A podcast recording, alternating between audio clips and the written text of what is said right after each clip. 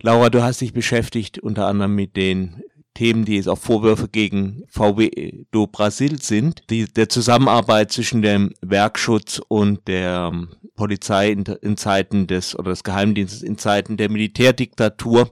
Kannst du so ungefähr mal erklären, was da los war? Also es gibt ja Vorwürfe auch schon länger in dieser Richtung. Also die Vorwürfe haben eigentlich angefangen ähm, mit der Nationalen Wahrheitskommission, die wurde 2011 gegründet, also errichtet und hat dann äh, bis 2014 schon Informationen gesammelt zu äh, ja, Verbrechen während der Militärdiktatur unter anderem.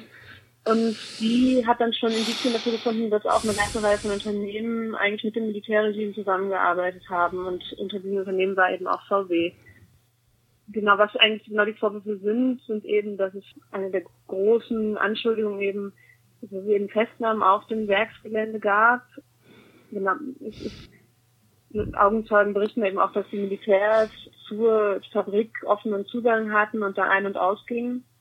Einer der Zeugen, das ist eben Lucy Bellentani, der 1972 am Arbeitsplatz äh, verhaftet wurde und ähm, noch innerhalb des Gebäudes und mit Anwesenheit der von Beamten vom Werkschutz von VW äh, schon verhört und geschlagen ähm, wurde und danach dann eben zum Folterzentrum DOPS äh, gebracht wurde, wo er dann ja ähm, verhaftet war und gefoltert wurde und auch äh, mehrere Wochen ohne Kontakt nach außen festgehalten wurde. Genau, und das ist eben eine der großen Punkte, die die, die VW vorgeworfen wird.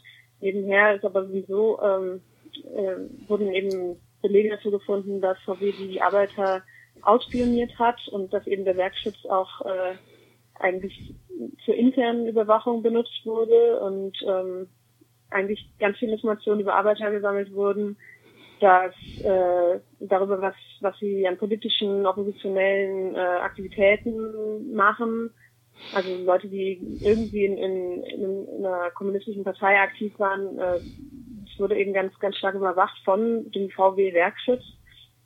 Und äh, das Schlimme ist eben auch, dass diese Berichte bei der Sicherheitspolizei gelandet sind. Also sieht äh, sehr stark darauf aus, dass sie äh, Informationen also ausgetauscht haben, weitergeleitet haben, was dann dazu geführt hat, dass Arbeiterinnen festgenommen wurden und ja mit der Konsequenz von Folter und so weiter. Genau. Und ein letzter Punkt wäre noch, dass es auch viele Leute wurden eben gefeuert aufgrund von politischen ja, Aktivitäten, subversive Arbeiter, wie sie genannt wurden. Und ähm, nachdem sie gefeuert wurden, haben sie eben bei keinem anderen An äh, Arbeitgeber mehr eine Arbeitsstelle gefunden, weil ähm, auch die Unternehmen untereinander Listen äh, von unliebsamen Arbeitern äh, ausgetauscht haben. Das sind so die, die groben Vorwürfe, die, die jetzt äh, gegen VW erhoben werden. Ja, auch äh, Spionage auch, auch gezielt gegen Gewerkschaftler, also äh, Lula da Silva soll, soll, ja auch ein Opfer gewesen sein. Ja, genau. Also ähm, das muss man ein bisschen ähm, trennen, weil am Anfang der Militärdiktatur ähm, waren eigentlich die Gewerkschaft, war das Gewerkschaft, die Gewerkschaftsbewegung sowieso hat nicht so ganz funktioniert, weil eigentlich die Gewerkschaften ersetzt wurden durch ja Leute, die eben äh, dem Regime gegenüber, ähm, ja, wie sagt man? Scheingewerkschaften von regimetreuen ja, genau. Leuten. Ja, genau. Also das, ähm, das heißt, so, eine richtige Gewerkschaftsarbeit gab es in der Zeit gar nicht.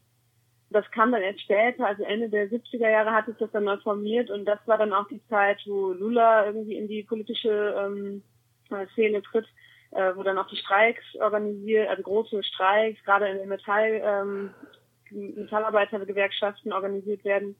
Ähm, und da, genau, kommt dann eben auch Lula ins Spiel, über den auch Informationen gesammelt wurden, welche Vorteile hatte VW von der Zusammenarbeit und welche die Diktatur?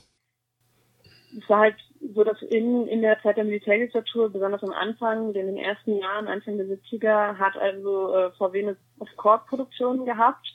Und das lässt sich eben auch dadurch erklären, dass ähm, die Arbeitsre Arbeiterrechte in Brasilien, also mit dem Beginn der Militärdiktatur, also drastisch abgebaut wurden.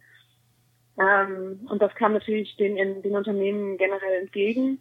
Und äh, es wurde also berichtet, dass, dass in der Fabrik also ein extrem hoher Druck herrschte in der Zeit, dass äh, Arbeiter dazu gedrängt wurden, Überstunden zu machen, teilweise ja, einen Zwölf-Stunden-Tag da abliefert, nachts arbeiten, am Wochenende arbeiten, ohne einen freien Tag dazwischen.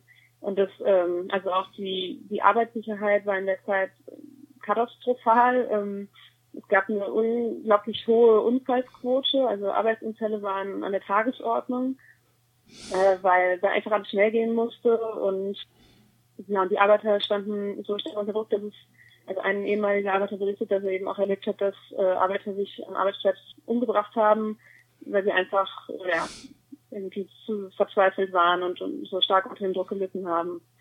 Und äh, im Endeffekt äh, kann man halt sehen, dass, dass das Regime, also das Militärregime, die eben die Arbeiterrechte da so stark untergangen haben, dass das eben mit einer höheren Produktion, mit, einem, ja, mit einer gesteigerten Produktion auch in den Unternehmen einhergehen. Und wie geht der VW-Konzern heute damit um?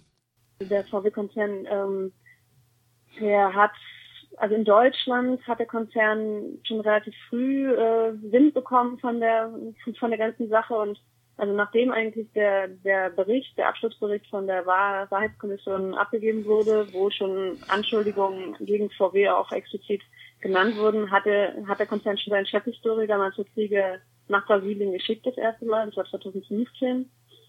Ähm, und das ging dann auch so lange weiter, bis äh, Manfred Krieger den Konzern verlassen hat äh, Ende letzten Jahres. Äh, daraufhin hat dann der Konzern auch direkt einen unabhängigen äh, Historiker beauftragt, äh, den äh, Christopher Kopper, äh, sich mit der Geschichte auseinanderzusetzen und äh, einen Bericht zu erstellen darüber, was, was geschehen ist. Der Herr Koppler, der ist, der Bericht von ihm ist auch schon fertig. Der hat ihn jetzt genau vor, vor ein paar Tagen, vor einer Woche vielleicht ähm, beim Konzern abgegeben. Und äh, VW hat sich also dazu verpflichtet, den zu veröffentlichen.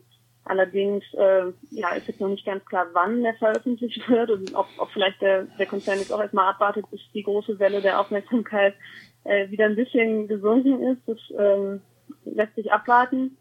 Allerdings ist es auch so, dass die Leute vor Ort hier in São Paulo nicht äh, besonders glücklich äh, mit der Position von Volkswagen sind. Also sie machen ihnen eigentlich ziemlich große Vorwürfe, dass hier kein, also kein direkter Kontakt auch besteht. Also mit den Historikern wurde mal jemand geschickt, der aber auch nicht äh, wirklich ähm, stellvertretend für die das Unternehmen sprechen kann, sich eigentlich überhaupt ja, nicht, nicht in dem Sinne als Ansprechpartner dient, da jetzt irgendwelche Zugeständnisse zu machen oder nicht.